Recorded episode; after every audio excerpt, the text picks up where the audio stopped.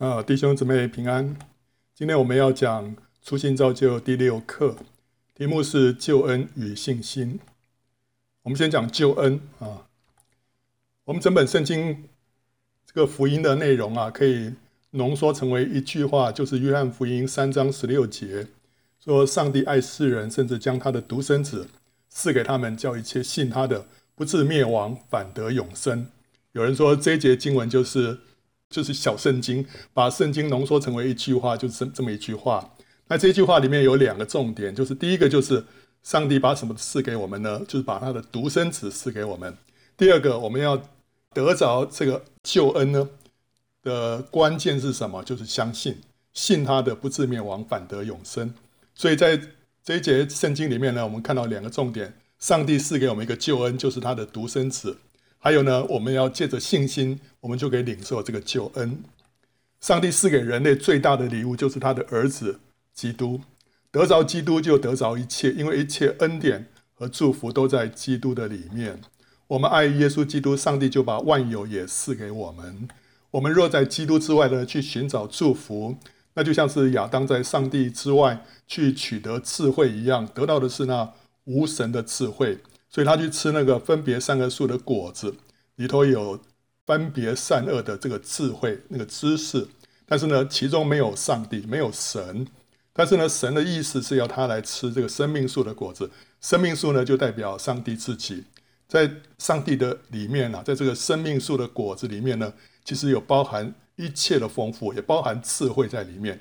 那个是有神的智慧，但是呢，亚当是取得了这个是没有神的智慧。没有上帝在其中的祝福呢，终究不是祝福。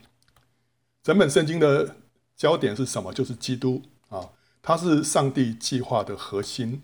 早在亚当还没有犯罪之前，上帝就已经暗示基督将为罪人而死。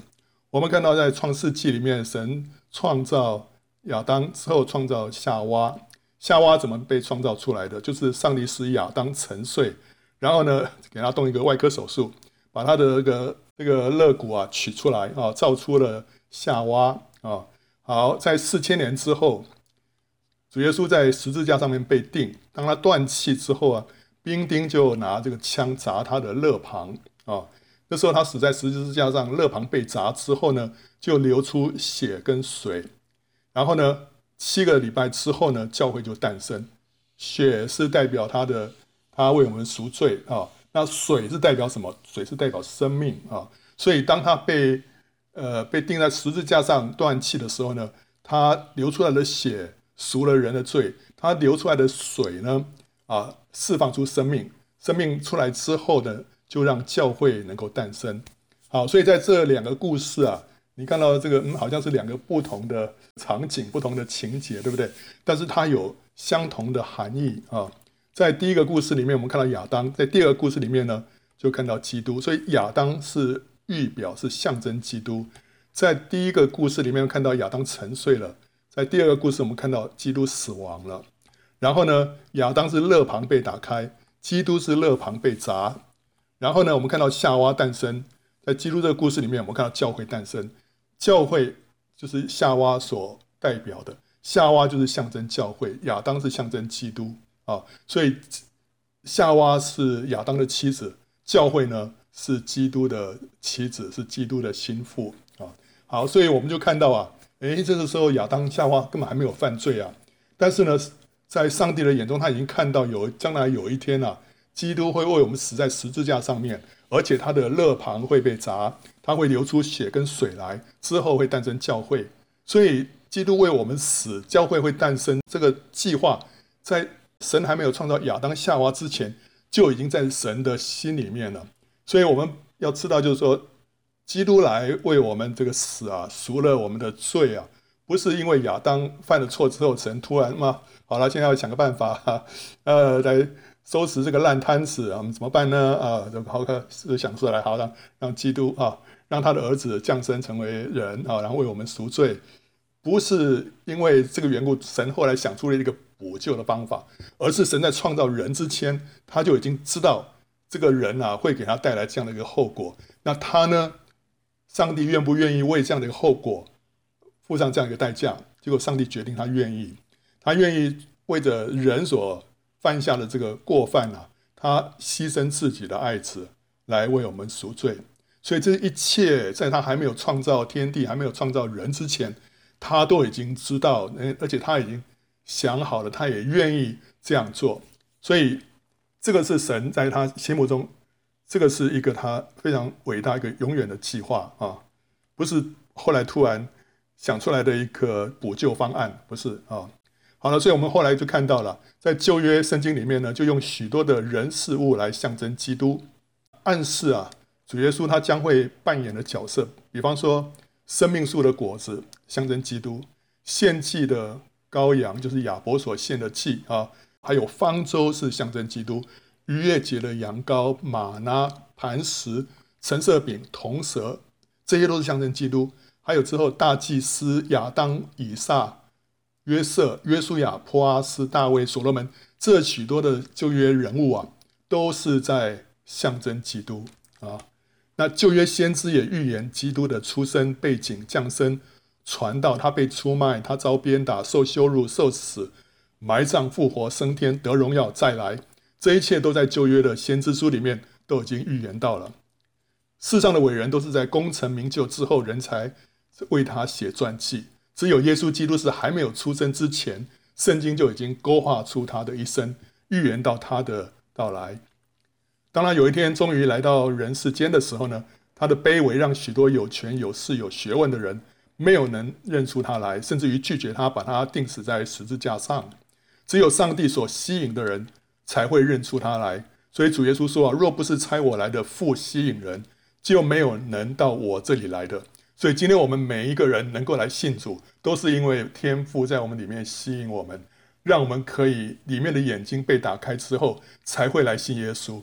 如果天父没有开我们的眼睛，没有吸引我们，没有一个人可以认出耶稣是基督啊。所以，我们今天能够信主，都是完全都是上帝的恩典。上帝儿子的死是全宇宙间最重大的一件事情，借着他的死啊。他赎了人的罪，使人不至于灭亡，反得永生。就是他的死啊，基督的死，他赦免了我们的罪行，让我们所有一切过去所犯的罪，将来所犯的罪都得到赦免啊。同时，我们在他的里面啊，当我们一信主之后，我们就被放在他的里面，就像挪亚被放在方舟里面一样，我们被放在他的里面。然后呢，他在历史之前呢、啊，在在我们。在几千年前、两千年前死在十字架上的那一刻，其实呢，我们也是超越时空。我们那时候也在他的里面跟他一起死了啊！你说，嗯，这个听起来好好抽象哦，好好玄哦，对。但是这个在在灵界里面是这样子的，因为主耶稣所成就的事情是超越时空的。我们在他里面，我们就在跟他一起死了。当我们跟他一起死的时候呢，有一件事情发生，就是我们里面那个犯罪的天性啊，那个亚当。放在在我们里面有的那个犯罪的那个 DNA 啊，那个基因啊，在那个时刻也同时被致死了，这就对付了我们的罪性。我们这个人有罪性，有罪行，罪性就是我们那个犯罪的天性。我们这人好像一个好像一个毒品的工厂哈，一直在生产那些毒品，然后呢，这个毒品就流到外面去了，流到外面去之后，那些那些毒品啊，哎，有一天被警察这个找到了啊，那些没收了，销毁了。那个销毁那些毒品，只是好像我们所做的那些罪行被对付掉了，被赦免了。但是呢，我如果这个工厂啊还是继续在那边生产毒品的话，还是会源源不绝的会有那些毒品产生。就所以，我们这个犯罪的天性如果没有对付的话，我们还是会有罪行继续在犯啊。每一次再犯怎么样？再次认罪，再悔改，认罪再悔改。那主耶稣就这样不 重复的做这个为我们这个赦罪的工作吗？不是。他也要彻底的对付我们里面犯罪的那个根源，就是我们的罪性。这个罪性就是当他死在十字架上的时候呢，我们跟他一起被定死了。啊，那这一点我们以后会再讲得更详细一点。但是主耶稣在十字架上所成就的工作呢，不只是洗净了我们的罪，还对付了我们的犯罪的天性。同时，他使人跟上帝和好，使人得以来到上帝的面前，就是让我们恢复沟通，人得以。以上帝为乐，我们今天被呃罪得到赦免了，我们人不再可以不再犯罪了。不是说 OK 好了，那我就是免不用下地狱，免 不用永远沉沦，而是还更进一步什么？我们可以来到上帝的面前，跟他沟通，啊，享受他的同在，以他为我们的最大的喜乐。好像一个孩孩子犯了罪了，然后爸爸原谅他，原谅他之后，他还是在外面流浪，这没有意义，对不对？但是他现在把他带回家里面来，让他可以重新跟父亲享受天伦之乐。主耶稣在十字架上所成就的就是这样子，让我们能够恢复跟天父之间的关系。他也释放出生命来，像一粒落在地里头的麦子一样。他结出了许多的子粒，使我们成为上帝的儿女。当他这个十字架上死的时候，身上流出血跟水，那个水就预表，就象征生命。这个生命怎么样呢？就进到我们里面来了。我们得着上帝的生命之后，我们就成为什么？上帝的儿女。对不对？我们就是因为有上帝的生命，所以我们才能够成为他的儿女。父亲跟儿女是同一个生命，所以他把这个生命也释放出来了。借着他的死啊，还有呢，借着他的死，他打破了撒旦的头，夺回阴间的权柄。所以主耶稣死的时候啊，地大震动，然后那个那些兵丁啊，本来是在那边嘲笑他的，突然的时候说：“哎呀，这个死人真是一个异人呐！”为什么？他们里面有一个东西啊，一个遮蔽被打开了。为什么？那时候撒旦的头被打破了，有一个黑暗的权势被打破了。所以主耶稣死的时候，他成就了许多的事情，都是最伟大的事情。所以他的死是宇宙间最重大的一件事情，是天父眼中最重大的一件事情啊啊！那上帝儿子的死，他也彰显了上帝的慈爱、圣洁、公义跟智慧。上帝的儿子原本不需要舍弃尊荣，降卑为人，还为这些悖逆他的罪人受尽屈辱而死。他的死显明了上帝对罪人的无限大爱。他的死呢，也显明了人的罪有多可怕，多么触犯上帝的圣洁，以至于需要上帝的爱子付出生命的代价，才能够补赎缺欠，满足上帝公义的要求。跟世界上的哲学相比呢，十字架也是一个愚拙的道理。可是呢，上帝乐意用人所当作愚拙的道理来拯救那些相信的人，这个是上帝的智慧啊！他使自以为聪明的人反被自己的聪明所误，却使那谦卑的人得救啊！圣殿里面有一个至圣所啊，这个下面有圣殿，那前面是圣所，那后面最里面啊，你看大门在左边啊，最里面是一个至圣所，这个至圣所代表上帝的所在。在圣所跟至圣所中间有一个幔子，幔子把圣所跟至圣所就隔开了啊。那大祭司一年只能够进到至圣所里面一次，平常这个都是被幔子隔开，他们是不能进去的。而且每一次进去的时候要献祭，要洒血，要极端的小心，免得遭到击杀。啊，那个时候这个手续有非常的复杂的，所以一年只能进去一次，而且只有大祭司能够进去啊。好。可是当主耶稣在十字架上断气的时候呢，隔开这个圣所跟至圣所之间的这个幔子啊，突然就从上到下裂为两半。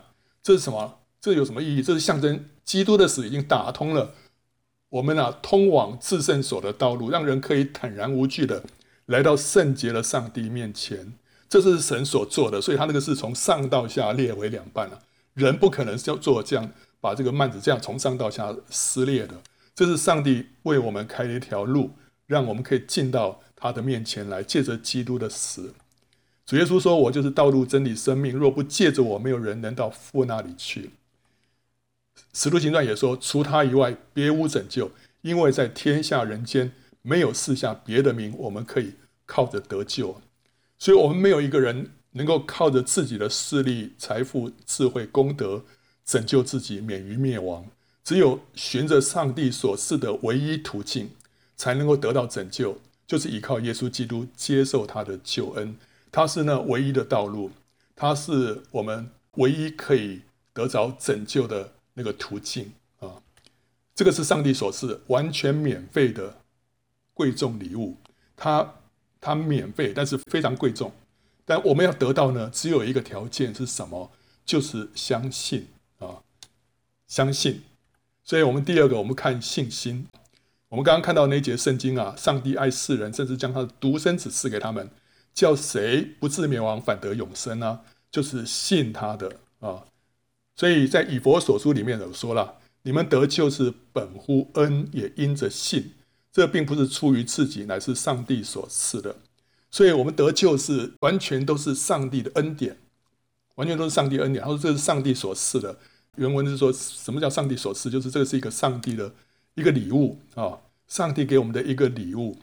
这个礼物呢，我们要得着。他说是本乎恩啊，完全是恩典。同时呢，也因着信，我们要借着信心来接受，我们才能够得着这个礼物啊，救恩。那上帝赐给我们有许许多多白白的礼物啊，非常贵重的，都是都是白白的。例如，我们罪得到赦免，我们灵魂得救，我们领受圣灵，我们成为上帝的儿女，我们的疾病得到医治，我们的缺乏得到供应，我们的困难得到解决，这些都是上帝要赐给我们白白的礼物。其中，这个上帝要赐给我们最大的礼物呢，就是耶稣基督自己，其实罪罪得赦免、灵魂得救、领受圣灵、成为神的儿女等等，这些恩典、这些祝福啊，都是在耶稣基督的里面。耶稣基督是那个大的包裹，里面有很多一些小小的东西啊。然后这许许多多多东西啊，都在耶稣基督的里面啊。所以，我们只要得着耶稣，我们就得着这一切。我们如果拒绝耶稣，这一切对我们来说都没有啊。那我们要得着呢，关键就是要相信啊。人要得到这些礼物呢，唯一的秘诀就是信心。人如果不信，这些礼物对他都是空的。所以呢，当礼物在你的面前，如果你手不伸出去的话，那个礼物你还是没有收到。你一定要伸出手，要接受它才是。所以，约翰福音第一章第十二节里面有告诉我们说，什么叫做信耶稣啊？信耶稣是什么？就是接待他。凡接待他的，就是信他名的人，他就赐他们权柄。做上帝的儿女，所以我们今天要相信耶稣的方式是什么？就是来接待他。什么叫接待他？我把他接接受他到住到我的里面来了，我就接待他了，对不对？主耶稣来到这个世界上的时候，很多人不接待他，就拒绝他。但是那接待他的人呢，就是他们欢迎他来，欢迎他来，这就是相信他。今天我们欢迎主耶稣进到我的生命里面来，这个我就是信他。所以这就是我把这个礼物啊接受过来了。主耶稣常常对寻求他帮助的人啊说到信心的重要。他曾经说过：“照你的信心给你成全了。”他说：“女儿放心，你的信救了你。”他说：“你若能信，在信的人凡事都能。”他说：“不要怕，只要信。”他说：“不要疑惑，只要信。”他说：“我不是对你说过，你若信，就必看见上帝的荣耀吗？”这个圣经说了。耶稣因为他们不信，就在那里不多行异能了。所以我们的不信会让上帝的祝福停顿，就让上帝的祝福没有办法进来。所以有人不信，主耶稣在那边就不能多行异能，不能多行神迹了。主耶稣说：“你们这小信的人啊，为什么胆怯呢？”他说：“你们这小信的人呢，为什么疑惑呢？”所以他责备他的门徒啊，有时候信心很微小。他说：“你们为什么信 没有信心呢？”啊。所以在希伯来书里面有说啊，人非有信啊，人如果没有信心，就不能得到上帝的喜悦。因为到上帝面前来的人，必须信有上帝，或者说信上帝就是啊，呃，他就是啊，然后而且信他赏赐那寻求他的人。什么叫信有有上帝，或者说信上帝就是？你不仅信我，当然来到上帝面前来跟他祷告，我当然相相信有上帝了，不然我怎么会跟他祷告？对你，一方面你相信有上帝啊，OK，这很好，这是初步的信心。但是呢，你也要相信上帝就是啊，He is，他他是什么呢？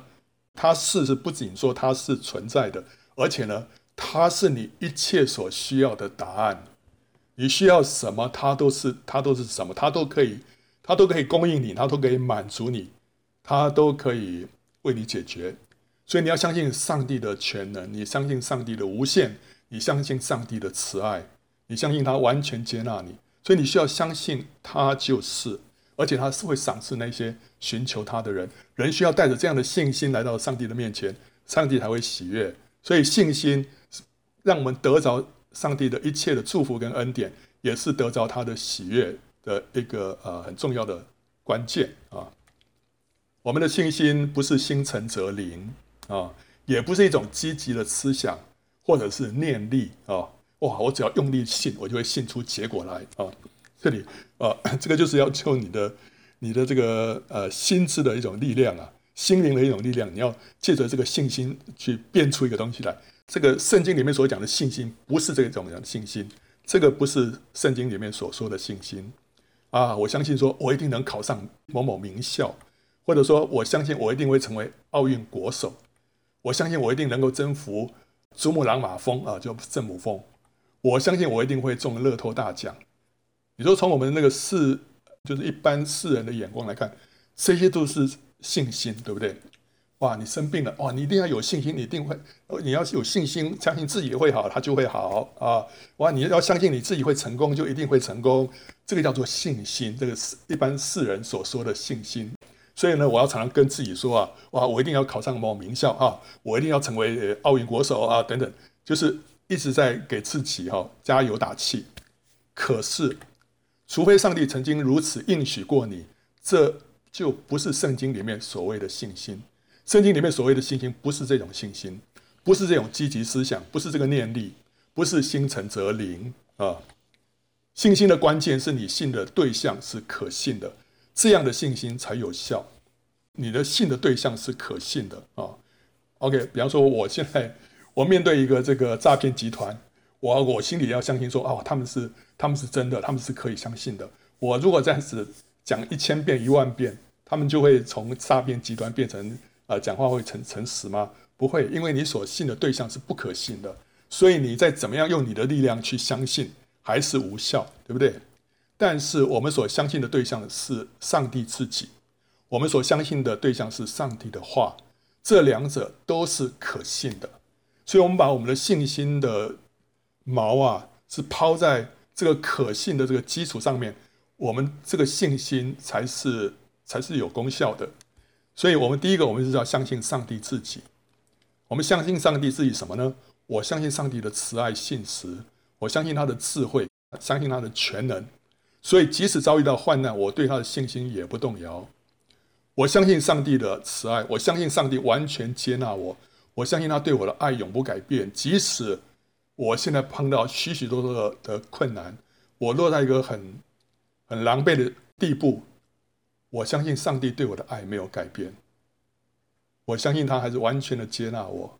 哦，这是对上帝的信心。第二个，我相信上帝的信实，我相信上帝说到做到。他也绝对不会误事。我把事情交托给上帝，他答应我们的，他一定会做到。哦，他绝对不会误事。人会出尔反尔，但上帝不会。我相信上帝的智慧，我相信他的旨意是最美好的。虽然我不明白，但是我相信，所以我心里面里面就会有安息。这是我相信上帝，相信他的智慧。我也相信上帝的全能，在他没有难成的事。人家都说这件事情不可能。医生说这病不会好，还有这个说啊，这个事情这个没办法解决了，这个完完蛋了。但是呢，我相信上帝的全能，他在他没有难成的事，所以人说不可能的，在上帝是可能的。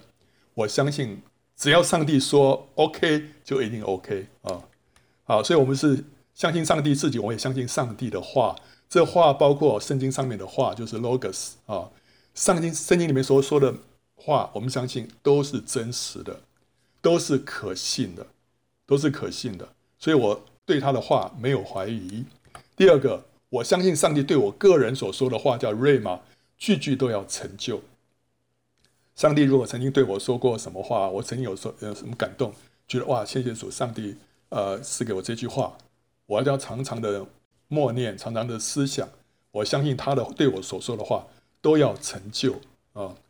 我们看到圣经里面，呃，《创世纪》里面，我们上回有讲到前面几章哦，这个，呃，从这个亚当夏娃啦，后来看到该隐跟亚伯的例子啦，你看到这个故事这样一路下来哈，这些刚开始都是都是我们出信的人所需要有的一些基本的常识啊，生命树啦什么，然后接下来我们就看到故事就发展下去啊，很快的就到了亚伯拉罕啊，你看到亚伯拉罕一生的故事。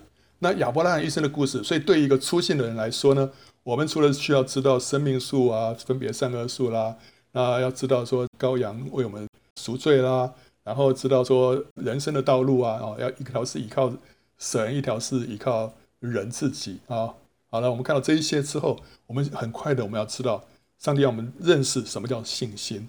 亚伯拉罕的故事就让我们看到什么叫做信心。他被称为信心之父。你看到他顺从上帝的呼召，他离开老家，步上旅程。他出门的时候还不知道往哪里去，但是上帝讲到出去，他就出去了。为什么？他相信上帝，他相信上帝对他的呼召啊，所以他就完全的信赖上帝。所以这是一个信心的榜样啊。接着呢，我们就看到他相信上帝要赐给他迦南地跟他的。跟后裔的这个应许，所以上帝给他取了一个名字，叫做亚伯拉罕。他本来名字叫亚伯兰啊，他妻子本来叫撒莱，后来改名叫撒拉。一个是多国之父，一个是多国之母，可以这么讲了。那但那时候他们根本已经是七老八十了，没有小孩，但是他们就啊，上帝给他们改名字，他们就天天喊说：“哎呀，多国之父啊，哎呀，多国之母啊！”人家说你们两个想小孩、想儿子想疯了吗？但是他们就在信心里面。在那边宣告，为什么？他们相信上帝的应许都是确实的。然后上帝说：“我要把这个迦南地赐给你。”所以他们就不离开迦南地。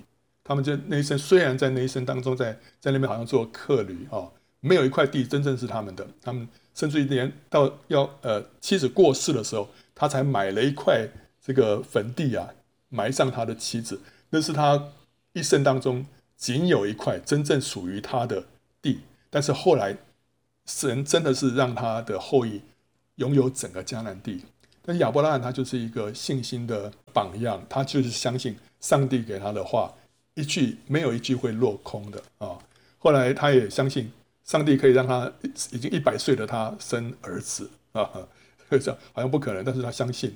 后来他也相信上帝可以死让死人复活，所以当上帝要他把自己唯一的这个独生子要奉献给上帝哈，把他杀了献祭的时候。他也愿意，因为他相信上帝可以让他从死而复活。虽然后来上帝说：“呃，no no no，不用不用不用，我已经知道你的心了，这样 OK 了。”好，但是呢，你就看到亚伯拉罕的信心就这样一步一步的被建立起来，因为他相信，他看见这位上帝是可信的，所以他的一生就是一条信心的道路。我们后来看到主耶稣让有一次他叫彼得走在海面上，那时候彼得啊，呃，看到海面上他们他们在坐船嘛，然后后来。起了风浪，然后后来看到，哎，海面上有一个人走过来，他们以为是鬼，后来发现原来是主耶稣啊。那彼得就很好奇啊，哇哇，主耶稣可以走在海面上，他就对主耶稣说：“主啊，如果真的是你的话，求你让我也能够走过去。”主耶稣就说：“你来吧，啊，好。”但是后来彼得看到风浪很大，他走一走，他刚开始还走得不错，走了几步之后就就看到风浪，他就沉下去了。所以在这边他就是看环境，他没有相信主耶稣对他说的话。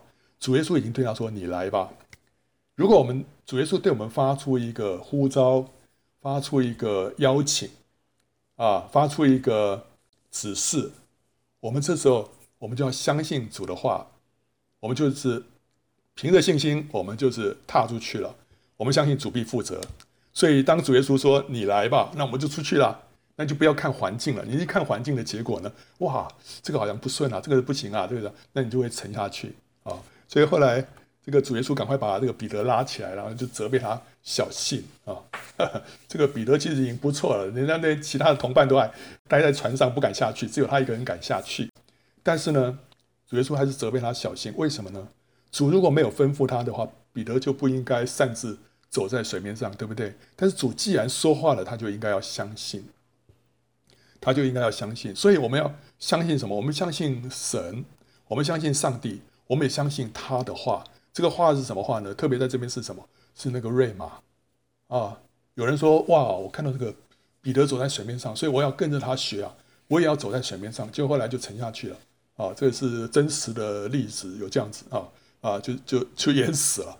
为什么呢？因为因为主耶稣没有对那个人说：“你也你也过来吧，你也走在水面上。”但主耶稣有对彼得说啊，所以彼得得到的是瑞玛。那那个人呢？他是只是看到。呃，圣经里面有这个例子啊，所以我就跟着学。但是圣经里面的那很多例子，有的是一一般性的原则，有的是每一个人不同的特例。我们不能把每个人的身身上的例子给他 copy 到我们自己身上啊，除非神用这这个例子来对你说话，那就是神要你做的，就是对你的一个应许啊。好了，所以我们这边让我们知道，就是说，彼得他得到上帝的话，他只要相信那个话，他就可以走在水面上啊。好，信心呢，不是一种情绪上面的感觉。如果是那种感觉的话，会时高时低啊。哇，今天很有信心啊，明天又觉得没有信心了。不是，这是一种灵里面的把握跟笃定。什么叫做灵里面的把握跟笃定啊？就是我里面有一个把握。那个把握是从哪边来的？你看他祷告当中哪得来的啊？主耶稣说了哈，凡你们祷告祈求的，无论是什么，只要是信是得着的，就必得着。这个信信是得着是什么意思？就信是你已经得着了，你就一定会得着。这个话就是说啊，当我们呃跟上帝祈求一个东西的时候，我们看到我们在祈求之前，我们的手是什么？是空的，对不对？等到后来，上帝回答我们的祷告之后，那个东西我们得到了，我们就看到我们手上已经得到这个东西了。好了，这时候我们从我们的肉眼来看，就是只有这两个、这两个、这两个点，对不对？一个是我们手上是空的，一个手上我们终于得到了。但是呢，其实在，在在灵里面呢，还有中间还有一个，还有一个这个关键点啊，是什么？就是我们外表看起来我们还没有得到，但是呢，上帝已经答应了。所以呢，那时候你里面已经有一个感觉，就是说什么，哇，上帝已经答应了，我里面就是有一个有一个喜乐，我里面有一个很深的把握跟笃定，说，哎呀，上帝已经答应了。那时候什么，就是你信是你已经得着的。他说什么，这你就会一定会得着。这个是信，这个信心的历程，就是从第二步到第三步的过程当中，虽然你外表看起来还没拿到，但是里面已经有一个把握了。这个时候就是你相信，相信上帝给你的这个应许一定会成实现，这就是一个信心的历程。从第一步到第二步还不叫信心，因为上帝没说话，上帝没有给你啊、什么那种把握。可是从第二步到第三步，这个就叫做信心了，因为你里面已经得到那个确据，可是外面还没有。所以呢，从第二步到第三步，这个就是一个信心的历程。许多时候啊，我们。这个像亚伯拉罕一样，他走在一条路上，然后这个前面还不知道怎么样，但是他里面已经有那个把握了。所以这条路是什么？是就是信心的历程啊。如果上帝没有叫你出去，你自己出去，那个不叫信心啊。但是呢，当上帝已经你已经里面得到一个一个呼召，得到一个把握，得到一个回应了，这时候就是一个信心的历程。虽然你好像外面看起来好像还没得到，那这个时候你应该怎么样呢？是要继续啊，呃，祷告，继续。祈求吗？不是，这时候你就应该要感谢赞美了。说啊，谢谢你回答了我的祷告，谢谢你，我相信我这这个事情必要成就。你那时候就是感谢跟赞美了，你不需要再苦苦哀求了，上帝已经答应了嘛。所以你里面已经有一个很深的平安，很深的喜乐，所以这时候就感谢赞美。所以希伯来书里面说啊，信心是什么呢？信就是所望之事的实底。这个实底我们讲这个听不太懂，怎么叫实底？实底就是把握了，就是你里面你你盼望一件事情。然后呢？但是你里头已经得到那个把握了，然后这个就是信心，是一个未见之事啊，还没有看到它发生，但是呢，你已经里面有一个确据了，你已经得到那个把握，得到那个确据了。这个叫做什么？这个叫做信心啊。好了，所以这个不是一个情绪上的感觉啊，时高时低，是一种灵里面的把握跟笃定。当我们听到上帝对我个别说话，就是说瑞玛的时候，我呢就能够生出一个活的信心。所以我们要听到上帝对我们说话很重要。我们的信心哪里来啊？人家想说哇，碰到这么大的困难啊，怎么办啊？我里面好像摸不到信心的感觉，一点信心都没有。可是当上帝一对你说话，哇，里面那个活的信心就来了。虽然问题还没解决，但是你里面已经有那个活的信心了。所以在罗马书里面有说啊，信心是怎么来的？是从听到来的。就我们要就是要先听了，信心就是我们先要先听听什么东西呢？从基督的话。啊，他这个其实意思就是说，有人在在讲道啊，我们在听那个讲道。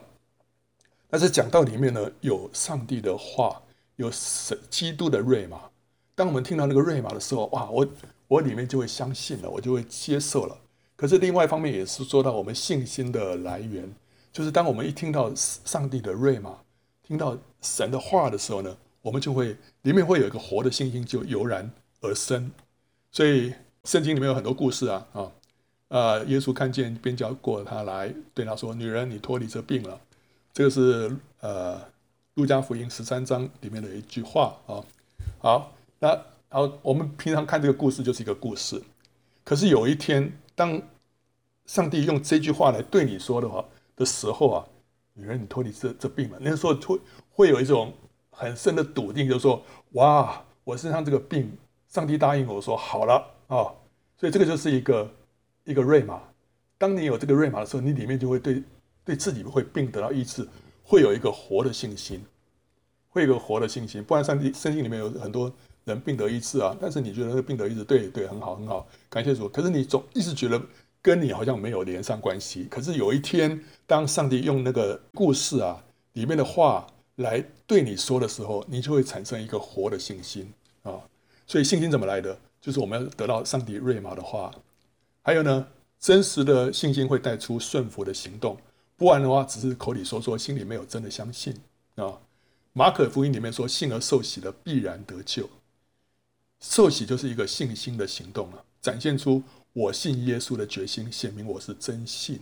对，不然你说，哎啊，不是信就可以得救吗？为什么还要受洗？受洗就是一个信心的行动啊，信心的表现啊。如果你真的信的话，那你一定会受洗啊，对不对？如果你迟迟不愿意受洗，就表示你这个信心有有问题啊！你是不是知道对你是不是真的信啊？对不对？你说你爱我，你爱我，可是你一直不跟我求婚，这很奇怪啊，对不对？就就是你要有这个行动，才证明说你是真的爱，对不对啊？好，所以我们的信心会跟随出一个行动，那个行动是什么？是顺服上帝的行动啊！顺服上帝的行动。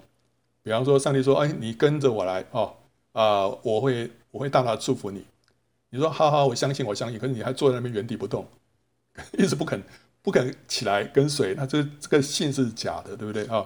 所以亚伯拉罕就是听了，他就顺服了，这个就有行动的一个信心啊。那所以呢，我们的信心就展现在一些我们的行为上面了。我们在逆境当中赞美感谢上帝，就是信心的表现。为什么？因为我们相信上帝的爱跟全能，所以即使在逆境，我们还是可以赞美跟感谢神，对不对？啊，那这反过来讲。发怨言跟忧虑啊，都是不信的表现，因为不相信上帝的爱，不相信他的全能，所以你才会发怨言，你才会忧虑嘛。哎呀，你会忧虑啊，怎么办？怎么办？上帝既然是全能的，他没有难成的事，你为什么要忧虑？所以你对于上帝的全能，你还是不是真的信，对不对？哦，如果你真的相信的话，你就是感谢跟赞美，说啊，谢谢你让我经过这一切，我相信你有你的慈爱，有你的美意，我在当中一定会得到最好的祝福。啊，这是一个化妆的祝福，我相信都在你的手中。所以呢，在这个状况之下，我还是可以感谢跟赞美，这是信心的表现啊。那基督徒的一生就是信心的历程啊啊，从得救到长进，从起点到终点，每一步都是借着信心，不断的领受上帝的恩典。我们不是只有刚刚信主的时候那时刻用信心，后来呢都开始靠自己，不是。我们从起点到终点。每一步都是要来依靠上帝，所以这是一条依靠上帝、不依靠自己的人生道路。啊，这个罗马书里面有说啊，上帝的意啊，正在这福音上显明出来。这意是什么？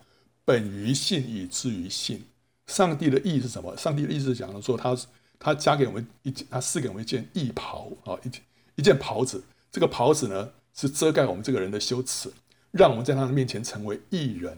所以，上帝把他的义啊加在我们的身上，把这件义袍啊披在我们的身上。好了，那这个就是上帝的义，在这个福音上面显明出来了。那这个义是怎么样呢？是一开始我们信主的时候，我们就因着信心得着吗？不是，他说这个从开始是信心，直到末了到终点都是信。所以从英文来讲，是说 from faith to faith，我们这一生的道路，每一个阶段啊，每一个阶段，每一个脚步。都是一个信心的历程，都是信心的脚步，没有一刻是离开神，没有一刻是要靠自己，都是依靠他的恩典。今天我庆祝了，我是依靠他的恩典，他的救恩，我得救了。下一步呢，我要一天一天，我要更多的有他的形象，我要越来越多像他那样的慈爱，像他的忍耐，有他的宽容，有他的喜乐，有他的这个平安。这也不是靠我自己，每一步都是借着信接受他，接受他，不断的来接受他，然后相信他，他的恩典。然后呢，我们在走这一生的历程当中，我的手一直是紧紧握着他的手。这是一条这个信心的道路啊，不是靠自己。